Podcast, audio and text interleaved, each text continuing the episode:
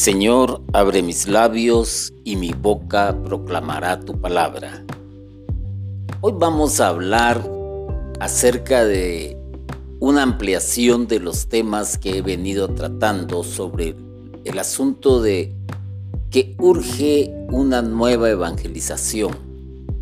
Urge reevangelizar, pero no hay que hacerlo como hemos estado acostumbrados, sino que hay que variar un poco en el método. Ya los tiempos modernos exigen otras, otras formas, otros métodos de evangelizar. Y a raíz de Vaticano II, pues la iglesia se ha ido, por así decirlo, modernizando y ser de una manera eh, contemporánea la manera de evangelizar, ya que los movimientos existentes de parte de los laicos han sido hasta cierto punto muy agresivos en su evangelización y esto es bueno. Pero hay quienes se han quedado prácticamente también obsoletos conforme al método o el método que están utilizando para decirlo de una mejor manera. El diccionario dice que método es el modo de decir o hacer una cosa con orden y según ciertos principios.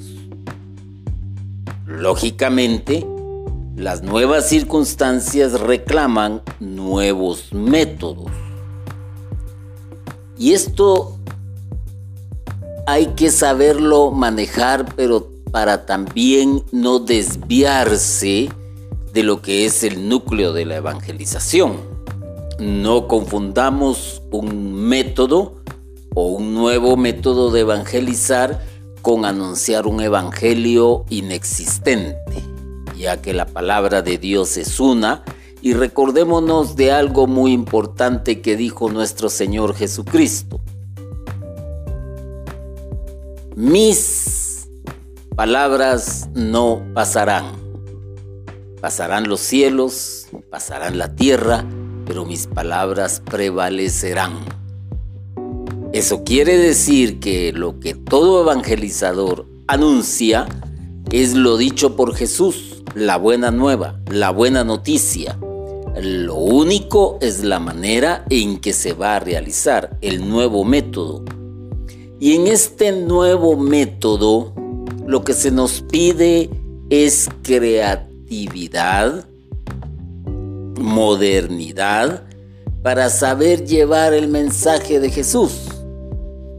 Claro, eh, los movimientos laicales pues han sido muy astutos para poner esto en marcha y han aprovechado los elementos necesarios para poder ir modernizando la evangelización Hoy por hoy, pues eh, debido al auge de las redes sociales y de las diferentes plataformas que no dudo en mencionar los nombres, como Facebook, como YouTube, como Twitter, como TikTok, como Instagram y WhatsApp y algunas otras que se me puedan escapar, son modernos y maneras modernas de llevar un mensaje. Pero esto exige también el ser creativo.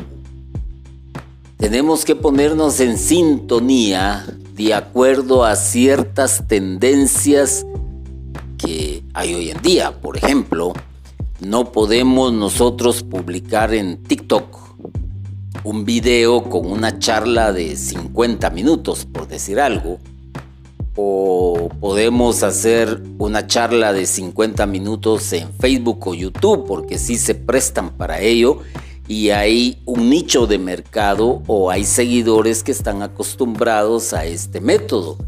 Pero también podemos crear lo que podríamos llamar series o podríamos eh, llamar capítulos donde quizás una charla que dura aproximadamente 60 minutos la podemos muy bien dividir en capítulos de 10 minutos sin perder la finalidad de lo que se trata la charla, en este caso dar el mensaje de salvación.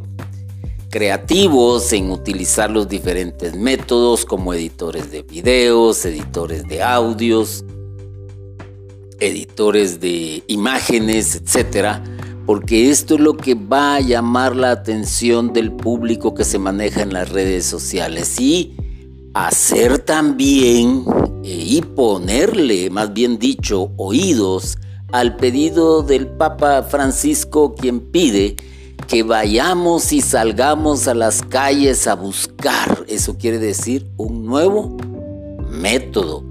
Ya no es simplemente de anunciar que se va a dar una prédica, que se va a dar una plática. No, hay que salir a buscar a las personas.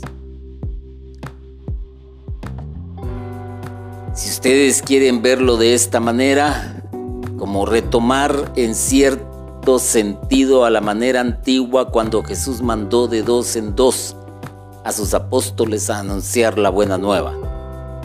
Hoy estamos en tiempos modernos y quizás ya no se acostumbra, pero si el Papa lo pidió es por algo. Es por algo, porque estamos viendo ausencia en los templos estamos viendo ausencia en las comunidades, estamos viendo ausencia de personas en las asambleas. ¿Esto qué quiere decir? Que lo que hemos venido haciendo definitivamente ya no le atrae al gran público.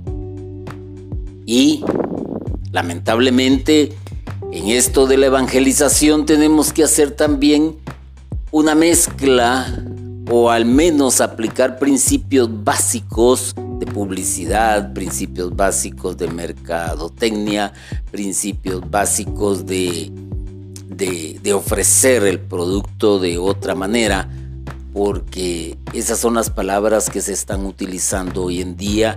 Y los que evangelizamos lo que llevamos también es un producto, pero un producto que vale más que cualquier producto físico, material, es el producto que te va a llevar a adquirir la vida eterna y la salvación.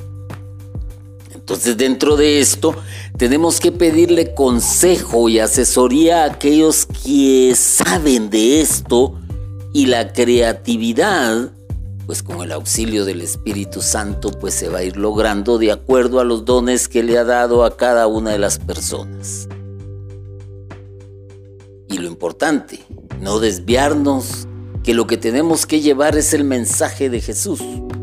Y todo esto pues sonaría muy bien, pero eso sí, sin olvidar el método de Jesús, que no pasa de moda y que es esencial para una eficaz evangelización. El método de Jesús, yo creo que todos lo conocemos pero hoy se hace más imperativo. Es dar la acogida a las personas, no importando raza, no importando etnia, no importando condición social, no importando eh, su modo de vida. Ser humildes. La humildad no pelea con lo moderno, la humildad no pelea con lo creativo, el ser amoroso no pelea tampoco con ninguna de estas situaciones, sino lo importante es no olvidar que hay un gran maestro que puso las bases de la evangelización y que la iglesia se mantiene firme en ello. Pero como vuelvo a repetir, este nuevo método lo debemos de seguir, lo debemos de aplicar ya no es una exhortación, sino que ya es urgente ya podríamos decir que es un imperativo.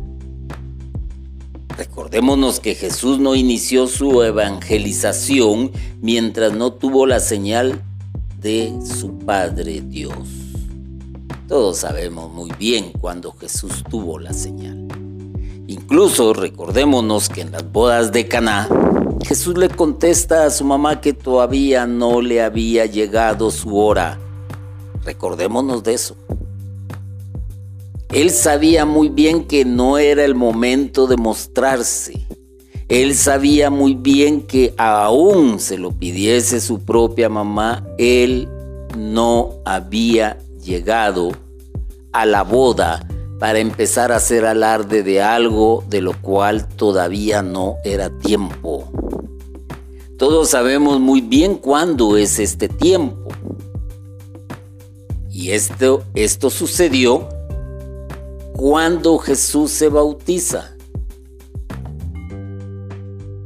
Ese día de su bautismo es cuando se derrama el Espíritu Santo sobre Jesús. Y todos conocemos qué es lo que sucedió porque San Juan lo dejó establecido, lo dejó escrito más bien dicho, en el Evangelio que lleva su nombre. Esa es la señal que Jesús estaba esperando para iniciar su ministerio, para iniciar la evangelización.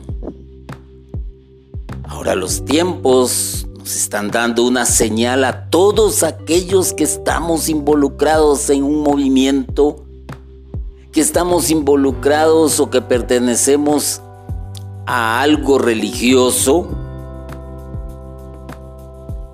o que estamos insertados como miembros de la iglesia, lo cual somos todos independientemente de órdenes religiosas y de sociedades laicales Estamos llamados, de acuerdo a los signos de los tiempos, a hacer una evangelización, pero comenzando dentro de nuestras propias instituciones, porque el humo de Satanás se ha sabido colar muy bien en movimientos, en ministerios, en sociedades, en la iglesia.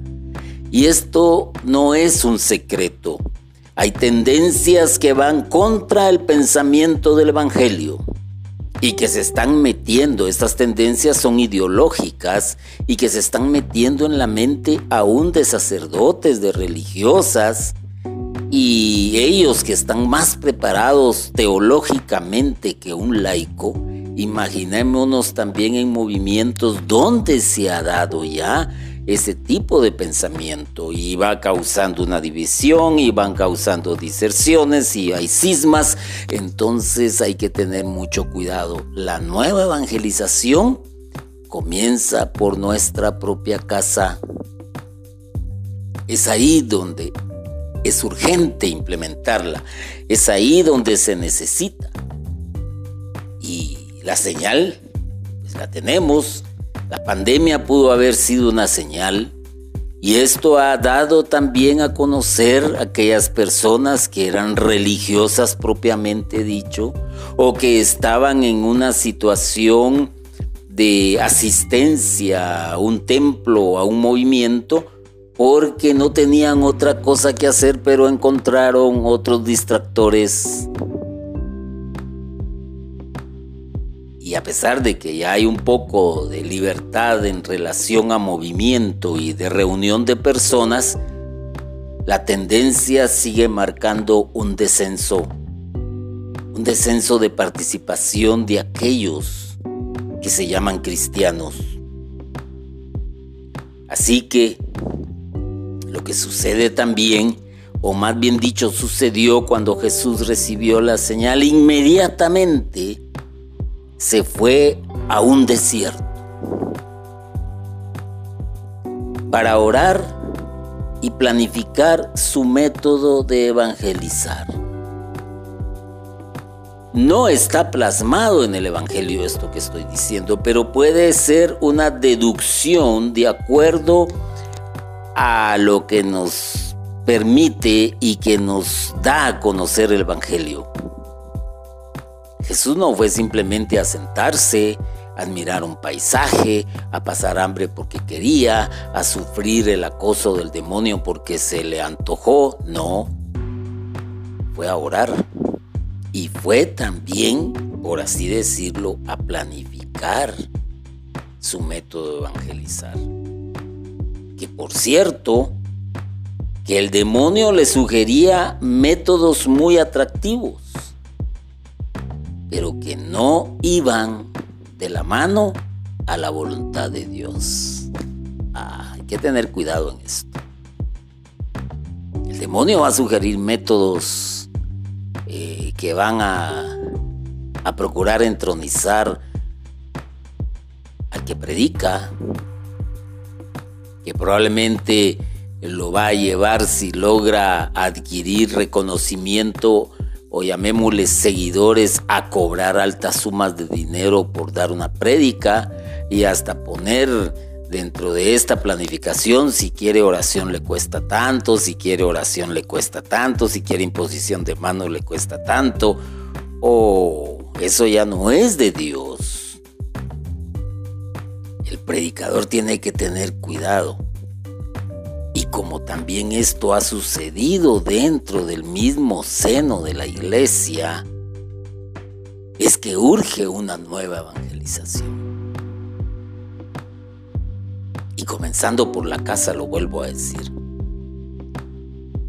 San Marcos nos expone en el primer capítulo el método que Jesús utilizó en su, manera de evangelizar y nos presenta una jornada evangelizadora de Jesús. Jesús predica en la sinagoga, un endemoniado le comienza a gritar, Jesús lo libera, luego pasa a la casa de Pedro y cura a la suegra, la muchedumbre de enfermos comienza a llegar a la casa de Pedro Jesús lo sana de sus enfermedades. Qué interesante. Qué interesante. El Espíritu Santo estaba con Jesús. Pero ¿por qué razón? Porque Él se estaba plegando a la voluntad de Dios. Y eso no lo tenemos que olvidar. Si queremos lograr cambiar las cosas desde adentro desde, y, poner en orden nuestra casa y que el Espíritu Santo se manifieste, hay una condición simple pero verdadera, hacer la voluntad de Dios. San Marcos nos presenta este cuadro eh, que indudablemente pues es un cuadro eh, de éxito en la evangelización. Y el mismo San Marcos pues da la clave de ese poder de Jesús. Y pongámosle atención a esto, nos indica cómo se inicia una jornada de evangelización de Jesús. Y esto lo encontramos en Marcos 1.32. Se levantó de madrugada y se fue a un lugar desierto y allí oraba. La oración aparte de todo ruido, aparte de toda música, aparte de todo distractor, para tener una comunión con el Padre. Urge, la verdad urge que se hagan equipos para reevangelizar a la misma comunidad, a la misma eh, movimiento, a los mismos ministerios, a los mismos sacerdotes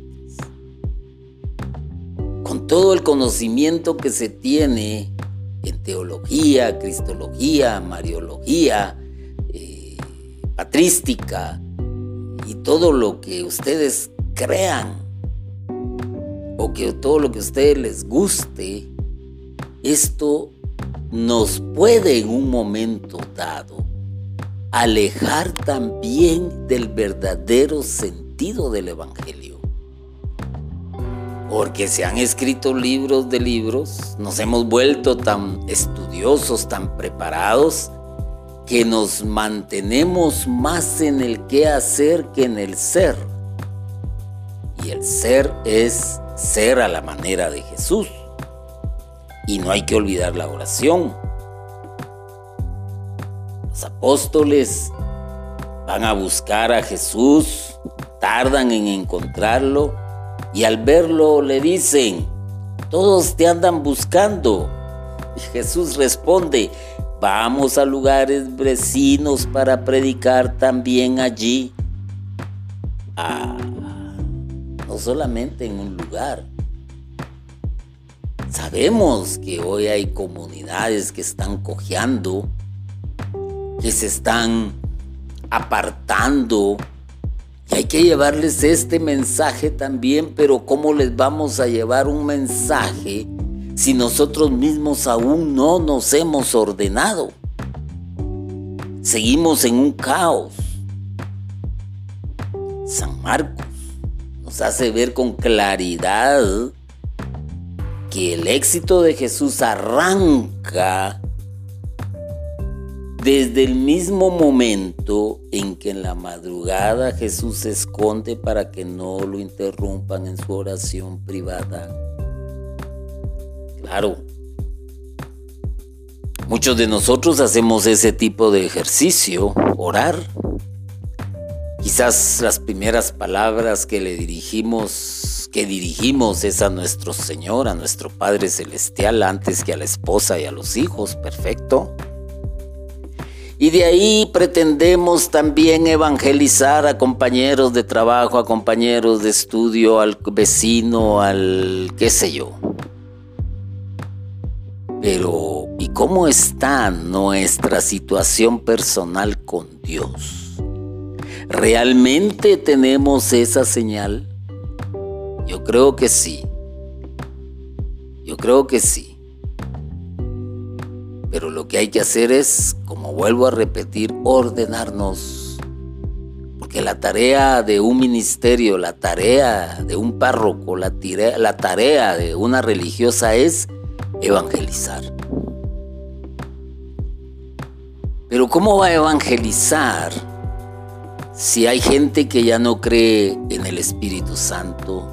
Si ya, ya ponen en duda hasta la resurrección, si ya se han dejado carcomer el pensamiento por ideologías, por eh, extraños temas que están llevando y que se están presentando y están introduciendo también eh, partes de otras religiones que no son cristianas. Así que creo y deberíamos de pensar todos al mismo tiempo que urge la nueva evangelización. El Evangelio muy claramente nos da pues datos acerca del método de Jesús en su evangelización. Lo más imperativo, lo más importante, lo más urgente es estar lleno del Espíritu Santo. Esperar la señal de Dios Jesús no inicia su evangelización sin antes haber orado largamente. Luego, más tarde, más adelante, el Señor en su evangelización se le ve sobre todo hacer tres cosas. Y esas tres cosas es predicar, sanar a los enfermos y expulsar a los demonios. Son las tres razones para la cual nosotros hemos sido insertados en la iglesia desde el momento de nuestro bautismo. Predicar la buena nueva. Predicar lo que hemos visto, lo que hemos oído. Predicar todo lo que el Señor ha hecho de bueno en nuestras vidas, independientemente del conocimiento bíblico, independientemente del conocimiento del magisterio de la iglesia, o sea, conocer eh, sus documentos, saberlos interpretar, independientemente de... Es predicar el Evangelio, predicar la buena nueva lo que hemos visto y lo que hemos oído. Sanar a los enfermos. La sociedad de hoy está enferma. Maneja mucho estrés, maneja mucha ansiedad, maneja todo tipo de situaciones que atentan contra la psiquis y que atentan contra su salud física y qué decir contra su salud espiritual vamos, hay un auge de prostíbulos, hay un auge de, de, consumo de drogas, de consumo de alcohol, hay un auge de vida nocturna, hay un auge en la pornografía, hay un auge en las relaciones sexuales no permitidas, hay un auge en, en relaciones sexuales fuera de matrimonio, antes de matrimonio, y basta con que usted se tome la molestia y empiece a buscar datos sobre los altos índices de mortalidad que ha habido a causa de estos índices que han ido en aumento. Hay más abortos, hay más delincuencia, hay más violencia, hay más abusos.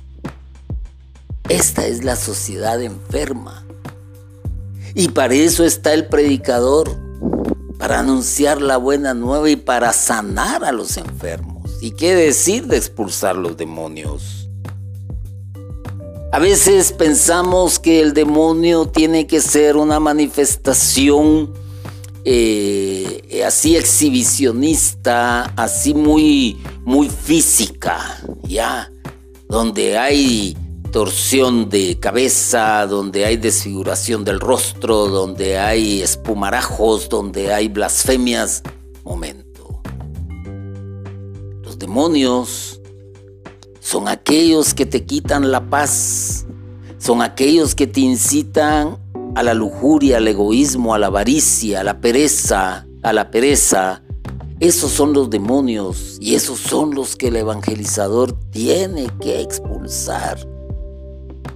Y vaya que en el mismo seno de la familia existen personas que están contaminadas por este tipo de demonios.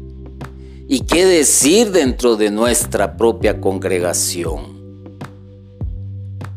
No podemos cerrar los ojos a una realidad existente, donde también en muchos de los casos a muchas instituciones religiosas únicamente les interesa don dinero, la avaricia, la codicia, el tener, el tener, el proyectar, el hacer para poder llevar dinero a las arcas. El fin no lo sabemos, solo ellos lo saben.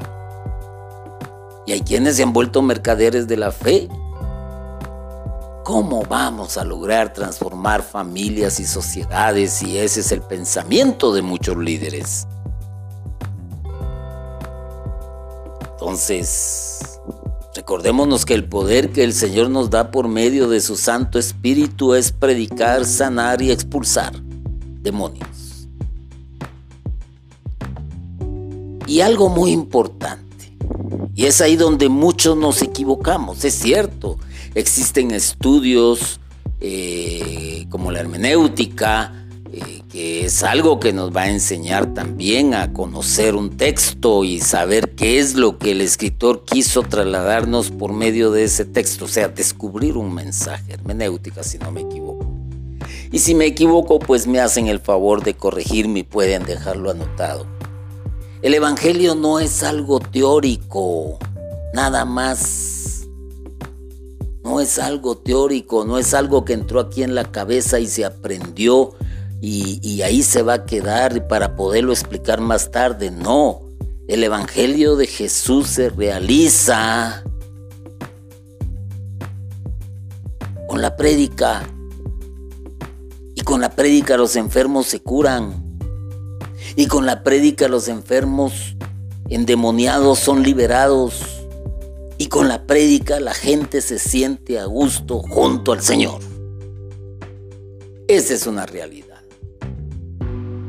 Y es una realidad que hemos ido obviando, que hemos ido haciendo a un lado. El Evangelio, la buena nueva, la buena noticia. Aquella que todavía nos exhorta y nos dice, Arrepiéntanse porque el reino de los cielos está cerca. En ese entonces era así, pero hoy el reino de los cielos eh, está aquí en la tierra en sus primicias, en sus avances. Pero lamentablemente muchos lo están cambiando por otras cosas, por poder, por placer, por tener y se olvidaron de predicar la buena nueva, de anunciar el mensaje de Jesús y de anunciar a un Jesús resucitado. Más adelante, recordando un poco sobre lo que estoy hablando del Evangelio, el Señor envía a los apóstoles y a los discípulos y les va a recordar lo que les había enseñado. Los envía a predicar, a sanar enfermos y a expulsar espíritus malos. Tres cosas muy importantes que toda familia necesita sanar. Hay muchos enfermos en la familia, hay muchos enfermos en tu comunidad, hay muchos enfermos en tu en tu congregación, hay muchos enfermos en tu ministerio, en tu pastoral, en tu movimiento. Hay muchos endemoniados, aunque pareciera que no, porque son lobos disfrazados de ovejas. Abunda la hipocresía, la envidia, el egoísmo, la maledicencia y en algunos casos la concupiscencia. Ah, pero esto no se puede decir abiertamente por temor a ofender al hermano. La palabra de Dios es como una espada de doble filo. Cuando una palabra toca el sentimiento y pone la palabra de frente al que la está escuchando o aquel se pone frente a la palabra, va a descubrir su desnudez y probablemente le moleste el mensaje y probablemente se sienta aludido. Pero tú no lo conoces, tú predicaste un mensaje, tú predicaste una palabra. Ah. Entonces lo que sucede es que tenemos ese poder porque el Señor nos lo ha dado, porque nos ha llenado del Espíritu Santo desde el mismo momento en que nos pone en un ambón, en un atril, desde el mismo momento en que nos ha llamado para ser catequistas, predicadores, que también este es otro lío, por Dios. El ser humano no cesa de, de, de, de, tener amor a los títulos. A los obispos se ofenden si a un laico se le llama predicador. Uh, ¡Qué tristeza!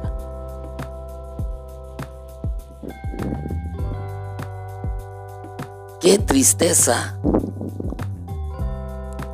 No debe de ser eso.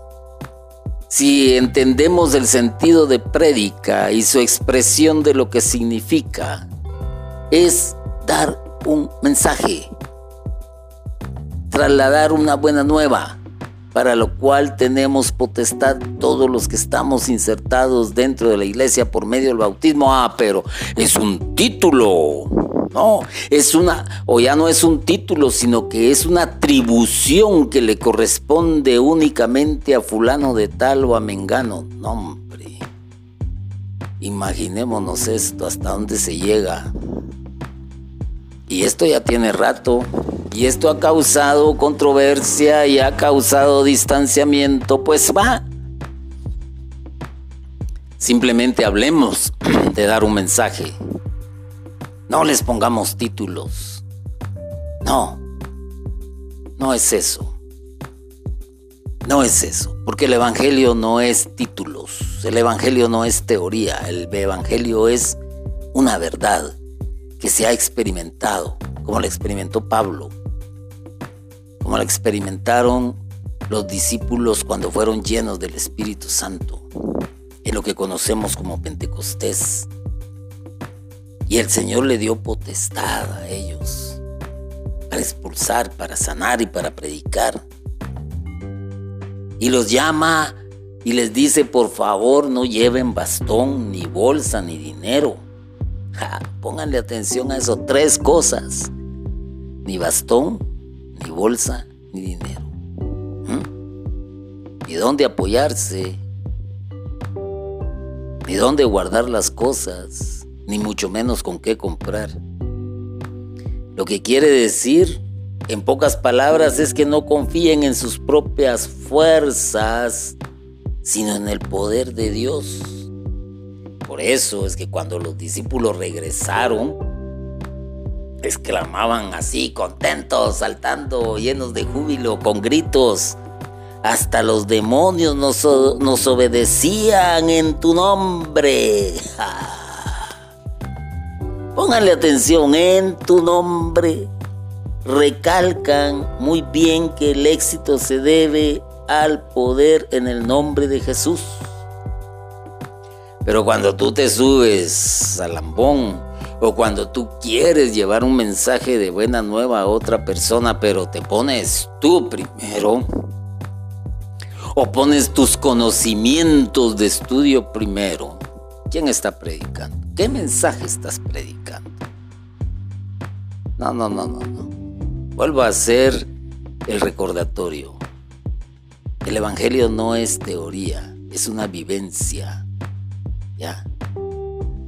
Por eso me gusta ese pasaje. Predicamos o hablamos o decimos lo que hemos visto y escuchado. Ah, es una acción. No lo que no, no, no dijeron lo que hemos estudiado, los cursos que hemos tomado, los títulos que tengo. No, no, no, no, no. Lo que hemos visto y oído. Y todo aquel que ha visto y oído las grandezas que ha hecho el Señor, las obras de misericordia, de sanación en la vida de cada quien y que también ha visto cómo lo ha hecho en el vecino, en el hermano, en la mamá, en el papá, de eso va a hablar de su experiencia, ah, de lo que ha visto y de lo que ha oído. Por eso, antes de hablar de métodos revolucionarios y creativos, habría que plantearnos una interrogante. Si en nuestro método también tomamos en cuenta el madrugar para rezar y meditar. ¿Ah? Eh, si invocamos el poder del Espíritu Santo, si le damos más importancia a nuestras técnicas, nuestra bolsa, nuestro bastón, nuestro dinero, ¿ah? esas son nuestras técnicas, ah, los métodos que hemos aprendido para desarrollar una buena prédica.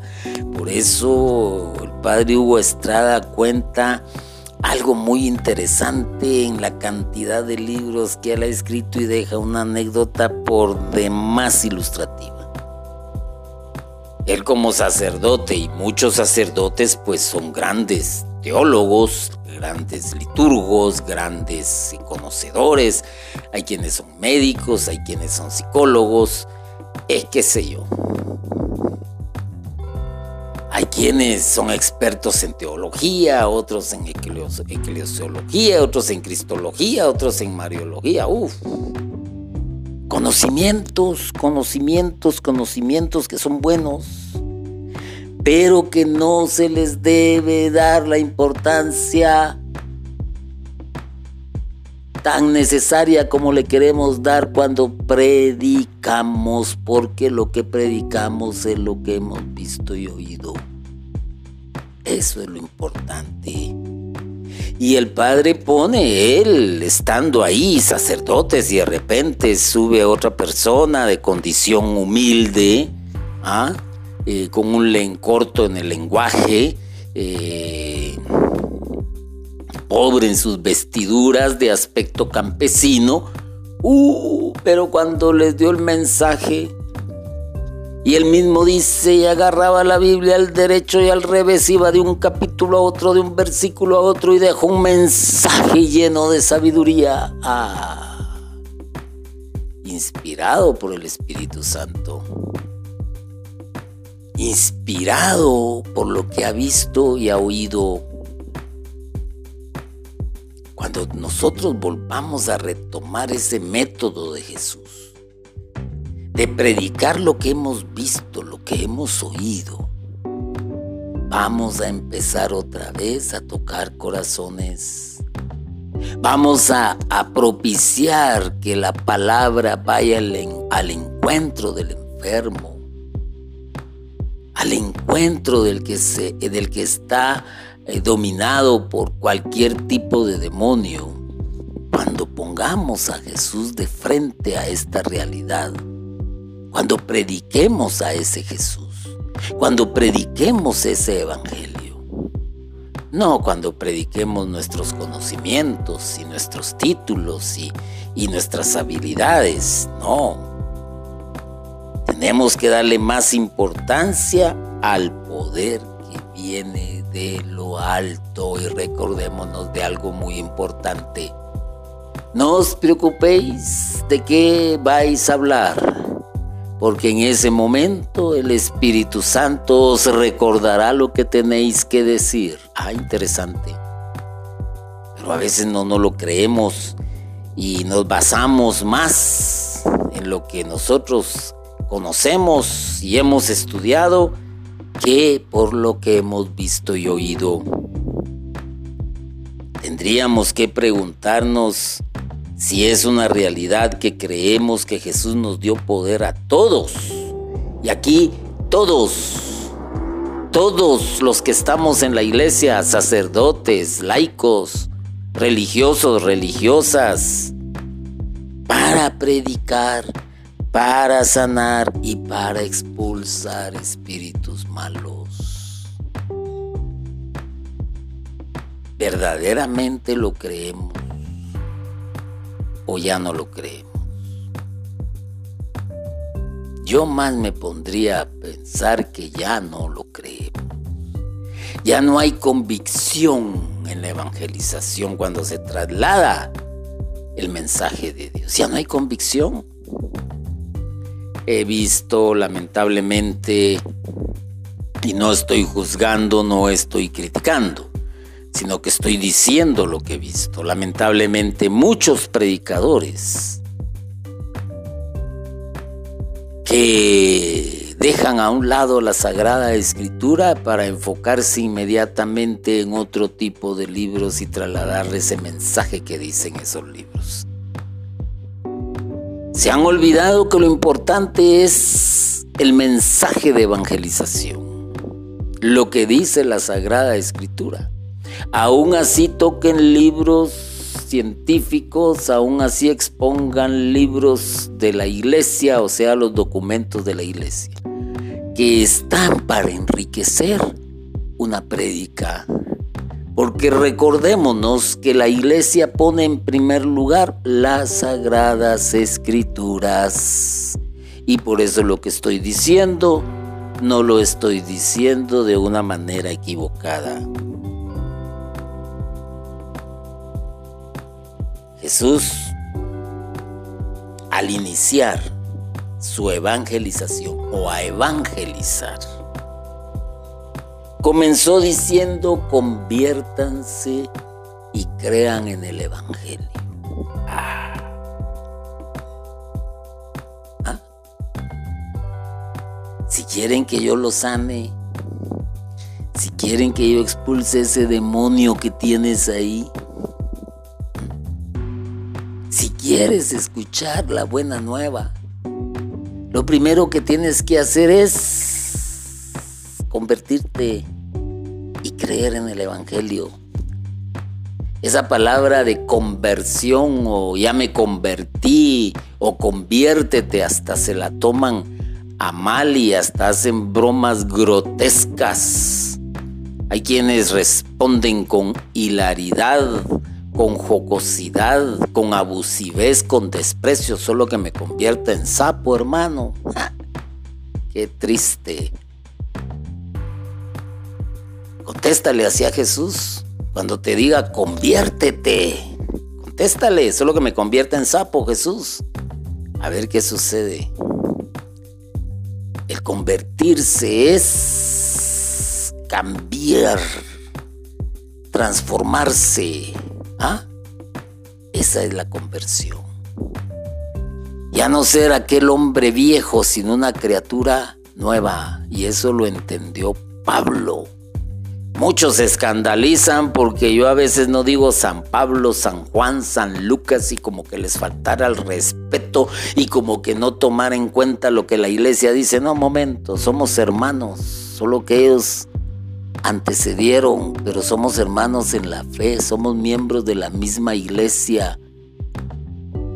Y como les tengo confianza, por eso les digo Pablo, Juan, Pedro, Marcos. ¿ah? Hasta de eso nos escandalizamos hoy en día. No, hombre. Hay quienes escandalizan porque el predicador utilizó solo las sagradas escrituras y se le olvidó utilizar el documento de la iglesia, cualquier documento. Y hay quienes escandalizan porque si dan una catequesis y utilizan el catecismo y ay, el hermano no mencionó la Biblia y no agarró la Biblia. No, hombre. Los documentos de la iglesia hablan acerca de Jesús. Los documentos de la iglesia nos amplían un panorama que puede ser indicado para dar una prédica en un momento dado. Y ahí ellos mismos hacen referencia de los textos bíblicos. Pero como estamos tan, tan acostumbrados a un método, ah, donde queremos apuntar y rayar la Biblia, hasta eso les puedo decir yo que es una falta de respeto porque es un libro sagrado. Ah, pero se escandalizan se escandalizan. Cuando aprendamos a no escandalizarnos y ver que es más importante la salvación que estar con otras situaciones, vamos a tomarnos en serio las palabras de Jesús de crean, de que conviértanse y crean en el Evangelio.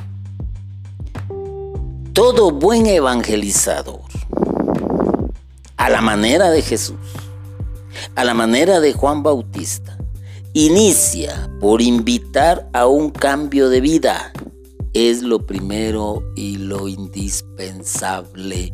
Y por eso nosotros en nuestras prédicas debemos de invitar a un cambio de vida.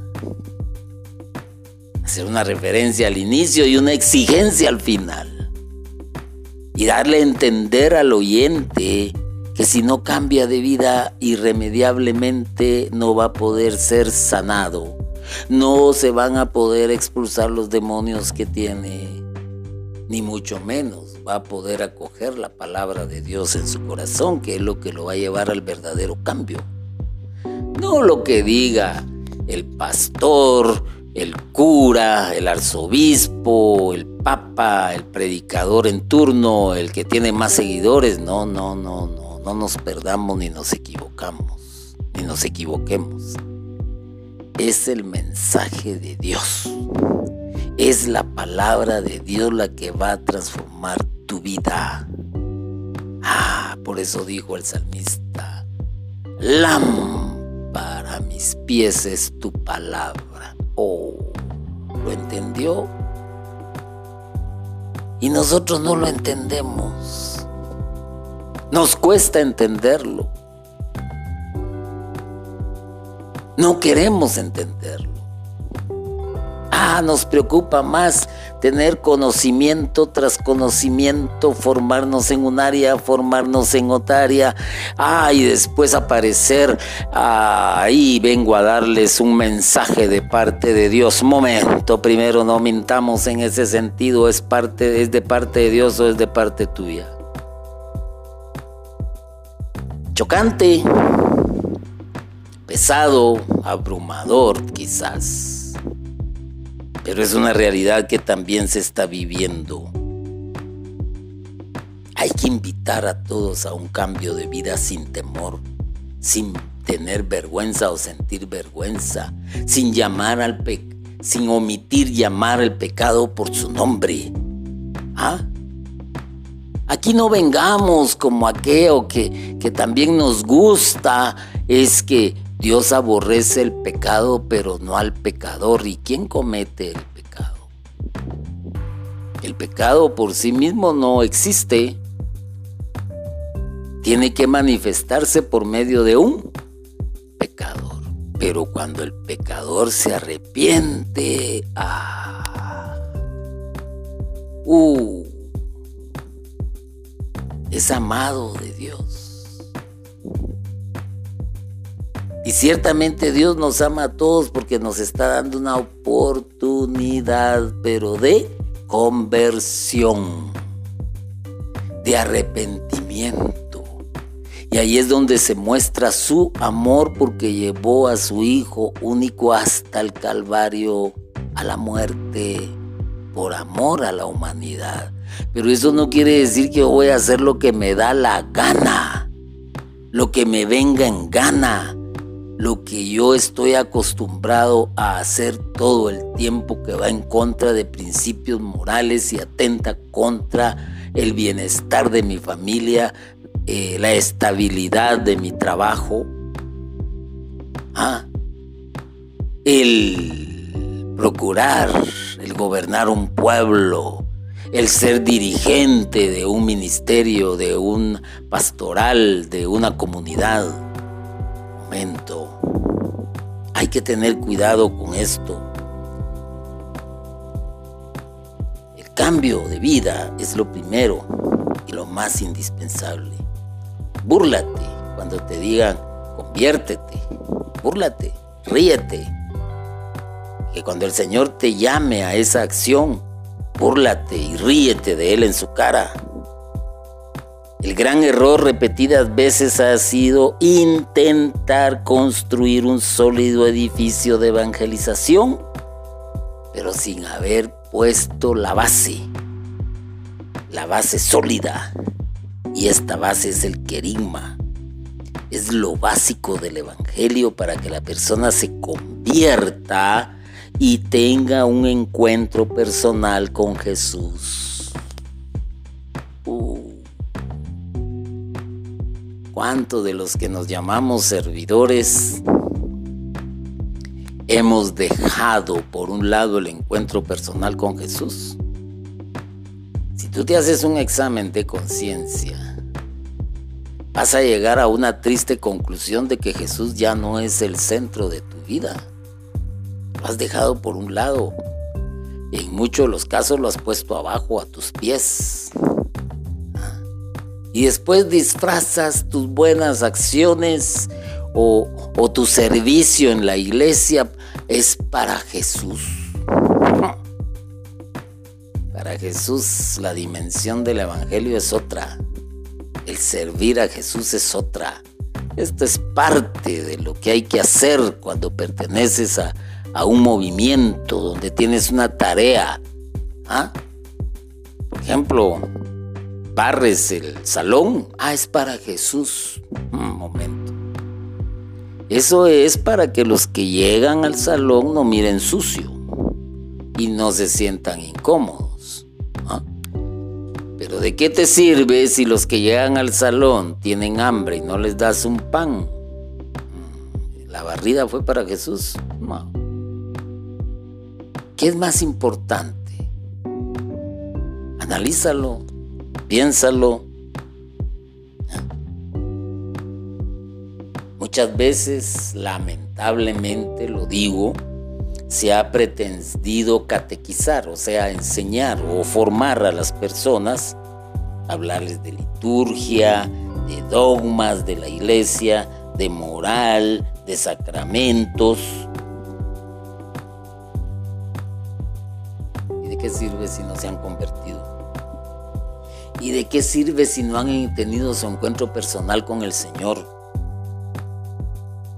Todo eso, tenlo por seguro, se les va a ir a la cabeza donde se maneja lo intelectual, donde reside el conocimiento, pero no va a llegar a tocar el corazón de las personas.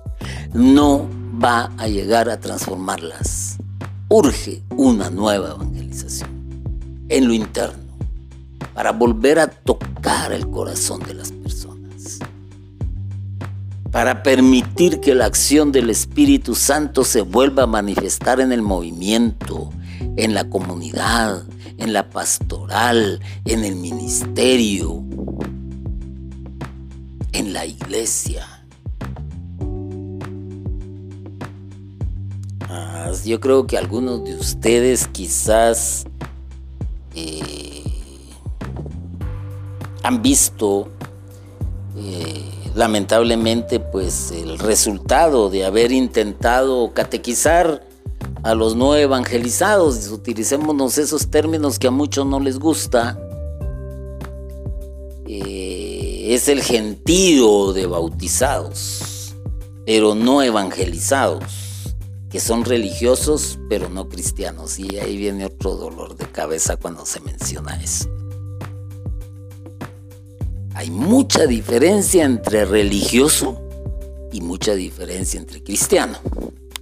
Esto lo voy a explicar más adelante, en otra oportunidad. No es esa mi intención entrar en algo más eh, de lo que, si no me voy a desviar de lo que quiero que dejemos claro en el método, en el método de evangelización. Hay un escritor que quizás ustedes conocen que es Wayne Dine, si es que lo pronuncié bien. Y este cuenta algo por demás interesante.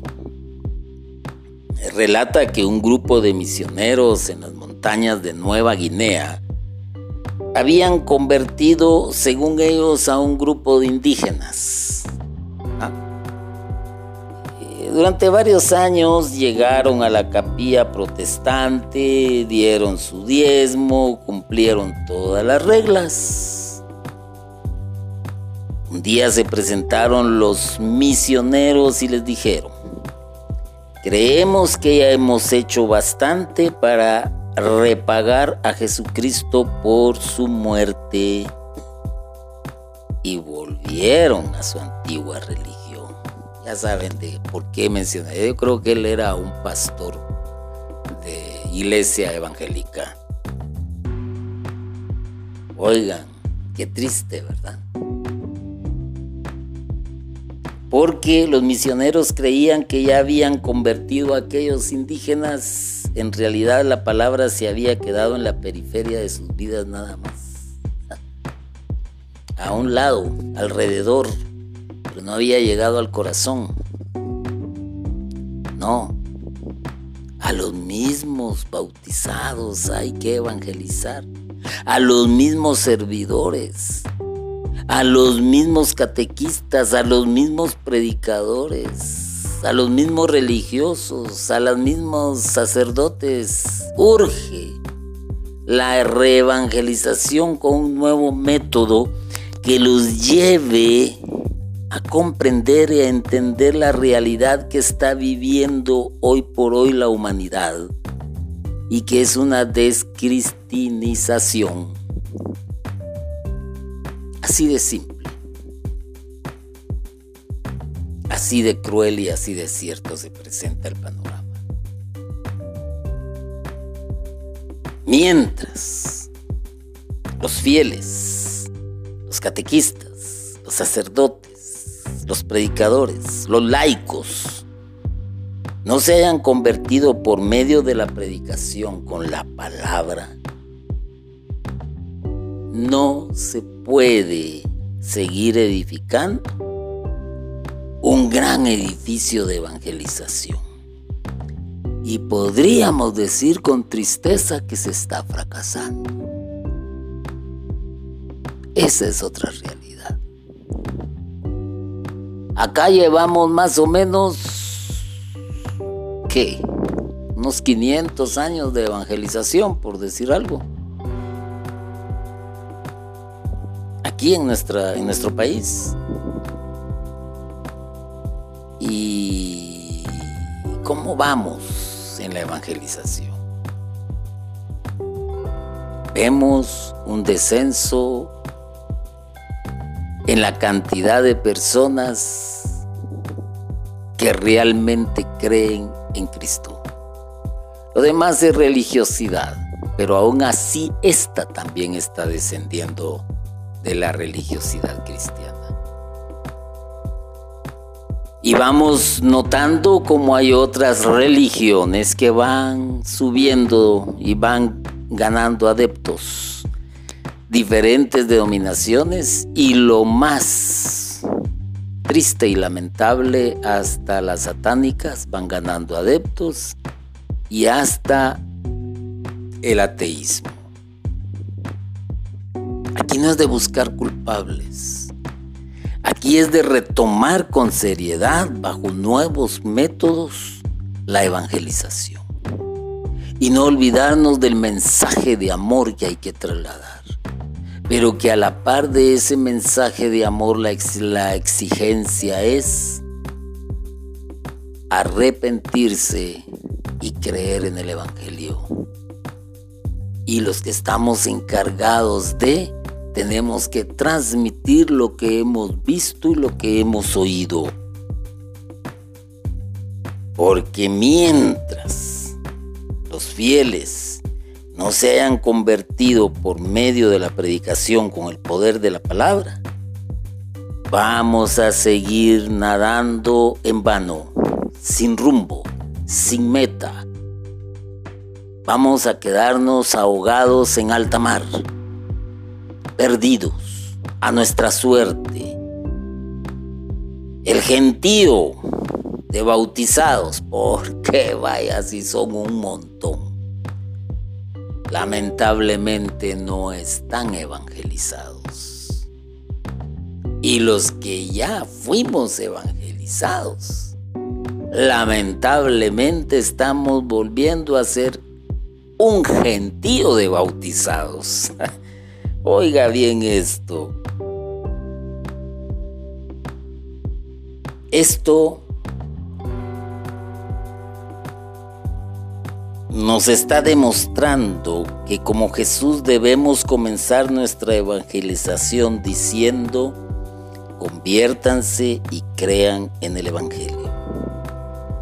Es el método de Jesús que nunca le ha fallado a los que con fe y humildad lo han puesto en práctica.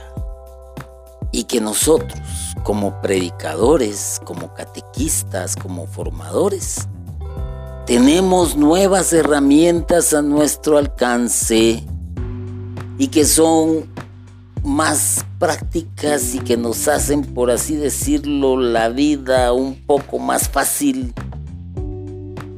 pero que se nos pide también ser creativos y modernos para saber llevar este mensaje de Jesús.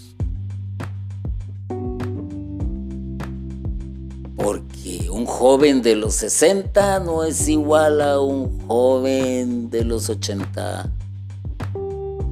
Un joven de los 70 no va a ser igual a un joven de los 90 joven de los 80 no va a ser igual a un joven del año 2000. Ha cambiado y seguirá cambiando y seguiremos transformándonos. Recordémonos que ahorita estamos a las puertas de la inteligencia artificial. Oh, ¿qué tal? ¿Qué tal? Ese es otro, otro tema que hay que tocar. Mientras tanto, hermano, he dejado estas palabras para tu reflexión y para que veas la necesidad también de que es necesario retomar el Evangelio y volver a recibir la buena nueva. Para arrepentirnos, para creer. Y que así el Señor Jesús con su poder, su misericordia y su gracia nos lleve la buena nueva a nuestro corazón, nos sane de nuestras enfermedades y expulse los demonios que tenemos. Bendito y alabado, alabado sea Jesucristo por siempre. Amén.